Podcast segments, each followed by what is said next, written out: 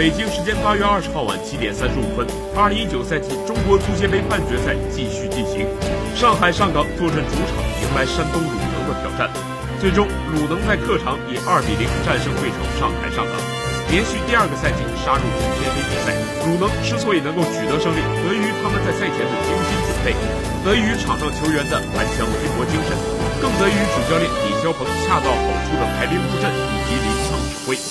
在亚冠出局、联赛三甲无望的情况下，鲁能全队已将工作的重心完全转移到足协杯决赛上。鲁能全队已经将工作的重心完全转移到足协杯赛场上来。在之前的四轮联赛中，他们一胜三负，流利迹象明显。鲁能在为足协杯与上港的半决赛做足了准备，一反常态的提前两天来到上海备战。赛前新闻发布会，李霄鹏明确表示